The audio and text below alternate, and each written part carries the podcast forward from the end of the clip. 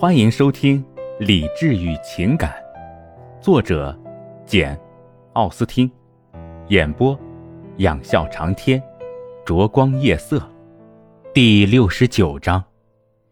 仅仅几个小时，就给达什伍德母女心里带来如此巨大的变化和幸福，他们完全渴望洋洋得意的度过一个不眠之夜。达什伍德太太高兴的有点忐忑不安了。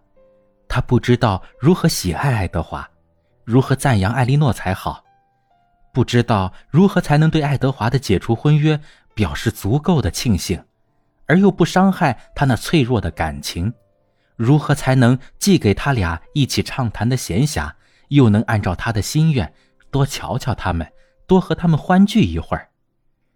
玛丽安只能用眼泪表示她的喜悦，她难免要做比较，要懊悔。他的喜悦之情虽然像他对姐姐的钟爱一样真心诚意，但是这种喜悦既没使他振奋起来，也没使他开口说话。可是艾莉诺，他的心情应该如何描写呢？从他得知露西嫁给了别人，爱德华解除了婚约，到他证实他有理由如此迅速地燃起希望之火，在这段时刻里。他心里百感交集，难以平静。但是这段时刻过后，当他消除了一切怀疑、一切焦虑，将他现在的情况与刚才的情况一比较，见他体面的解除了过去的婚约，见他当即从解约中获得益处，向他求婚，就像他一直料想的那样，向他表露了深沉坚贞的爱情。这时他喜出望外。反倒变得沉闷起来，因为人心好喜不好悲，一见到形势好转就容易激动，所以他需要经过几个小时才能平静下来。现在，爱德华在乡舍里至少住了一个星期，因为不管他们对他会有什么别的要求，他与艾莉诺相聚的时间不能少于一个星期，否则谈起过去、现在和未来。心里的话连一半也说不完。对于两个正常人来说，滔滔不绝地说上几个钟头，讨论的问题确实要比他们共同关心的问题来得多。然而对恋人来说，情况却不然了。在他们之间，一个话题至少得重复二十遍才能完结，否则甚至都算不上交谈。露西的结婚理所当然是他们大家最感到惊奇不已的事情。当然也构成两位情人最早谈论的话题之一。埃莉诺对男女双方有着特别的了解，他们的婚事无论从哪个角度看，都是他平生听到的一个最异乎寻常、最不可思议的现象。他们怎么会凑到一起？罗伯特受到什么诱惑，居然娶了一个他亲自听他说过他一点也不爱慕的姑娘？况且。这个姑娘已经同他哥哥订了婚，他哥哥为此还遭到家庭的遗弃，这一切真叫他百思不得其解。就他的心愿来说，这是桩大好事；就他的想象而言，事情甚至有点荒唐。但是就他的理智和见识而论，这完全是个谜。爱德华只能试图做做解释，凭借想象说。也许他们先是不期而遇，一方的阿谀奉承激起了另一方的虚荣心，以致逐渐导致了以后的事情。艾莉诺还记得罗伯特在哈利街对他说的话，他谈到，他若是及时出面调解的话，他哥哥的事情会出现什么局面。他把那些话向爱德华重复了一遍，爱德华马上说道：“罗伯特就是那种人。”也许他们刚开始认识，他脑子里可能就有那个念头。露西起初也许只想求他帮帮我的忙，图谋不轨可能是在后来的事情。不过他们之间究竟图谋了多久，爱德华像艾莉诺一样也是不得而知，因为自从离开伦敦之后，他一直情愿待在牛津，除了收到露西的信，没有别的办法能听到他的消息。而露西的信件，直到最后，既不比以往见少，也不比以往显得情淡爱迟。因此他丝毫没有起过疑心，对后来的事情一点没有思想准备。最后，露西来了一封信，给他来了个突然袭击。的的确确，当时一听说自己给解除了这样一门婚事，真是又惊又怕又喜，不禁发了半天呆。他把那封信递到艾莉诺手里。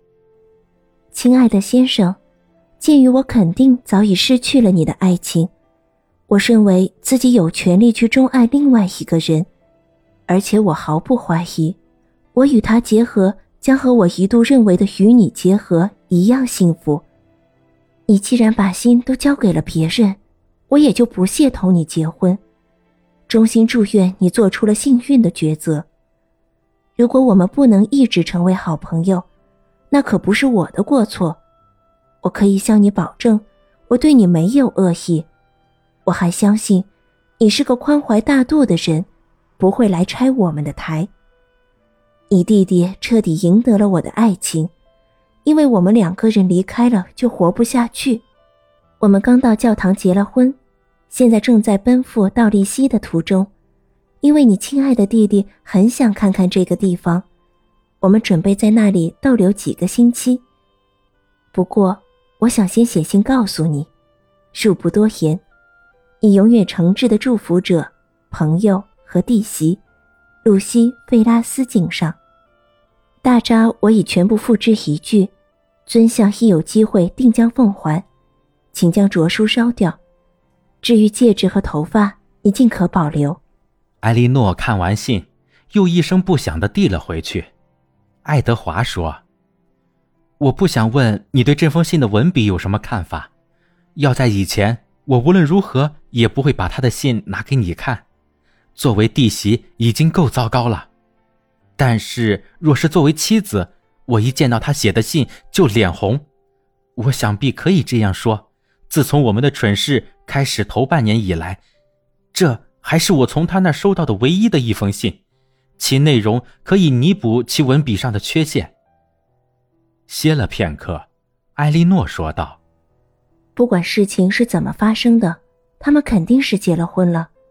你母亲自作自受，这是对他最恰当不过的惩罚。他因为对你不满，便把一笔足以维持生计的资产赠给罗伯特，结果使他有能力自己选择。实际上。”他是在用一年一千磅的资金，收买一个儿子去做被他剥夺了财产继承权的另一个儿子想做而没做的事情。我想，罗伯特娶露西给他带来的打击，很难说会比你娶露西给他带来的打击小。他只会受到更大的打击，因为罗伯特一向都是他的宠儿。他将会受到更大的打击，而且基于同样的原因。他也会更快的原谅他。现在他们之间的关系如何？爱德华不得而知，因为他没有同家里任何人联系过。他收到露西的信不到二十四小时就离开了牛津，心里只有一个目标，要取最近的路赶到巴顿，因而没有闲情逸致去考虑与那条路上没有紧密联系的行动安排。他与达什伍德小姐的命运不落实下来，他什么事情也不能干。他如此刻不容缓地追求这一命运，这就可以推想。尽管他一度嫉妒过布兰登上校，尽管他对自己的估价比较谦虚，谈起自己的疑虑比较恳切，但是整个来说，他并不期待他会受到冷遇。但实际上，他偏说他确实是这么期待的。而且说的那么娓娓动听，不过他一年以后这话会怎么说，那就只得留给做夫妻的去想象。露西早先让托马斯给他们捎来个口信，这当然是个骗局，旨在恶意重伤爱德华。对此，艾莉诺看得一清二楚。至于爱德华自己，他现在彻底看透了露西的本性，他毫不迟疑地相信。他性情邪恶乖戾，再卑鄙的事情都干得出来。虽然他甚至早在认识埃莉诺之前，就从他的一些见解中看出了他的无知和狭隘，但他把这些缺陷都归咎于缺乏教育的结果。直至收到他最后一封信之前，他一直认为她是个和蔼善良的姑娘，对他一片深情。只是因为抱有这种信念，他才没有结束这起婚约。虽然早在他母亲发现后对他大发雷霆之前，这门亲事就一直是他烦恼和悔恨的根源。爱德华说：“当我被母亲抛弃，看来孤立无援的时候。”我认为，不管我的真实感情如何，我有义务加以克制，让他选择是否继续保持婚约。在这种情况下，似乎没有什么东西可以打动任何人的贪心和虚荣心，而他又如此诚恳、如此热切地坚持要与我同甘共苦，这叫我怎么能设想他的动机不是出自纯真无私的爱情呢？即使现在，我也无法理解他出于什么动机。或者说，他幻想这对他有什么好处，偏要委身于一个他丝毫也不爱慕的人，而这个人也不过只有两千磅的财产，他无法预见，布兰登上校会赠给我一份牧师俸禄。他是无法预见，不过他也许在想，说不定会出现对你有利的情况，你家里人也许迟早会发发慈悲。无论如何，继续婚约对他毫无损害。因为他已经证明，这既不束缚他的意向，也不束缚他的行动。这当然是一门很体面的亲事，很可能取得亲友们的体谅。如果不能出现更有利的情况，那她嫁给你总比独身要好。感谢您的收听，我是 CV 养笑长天，欢迎订阅，我们下期见。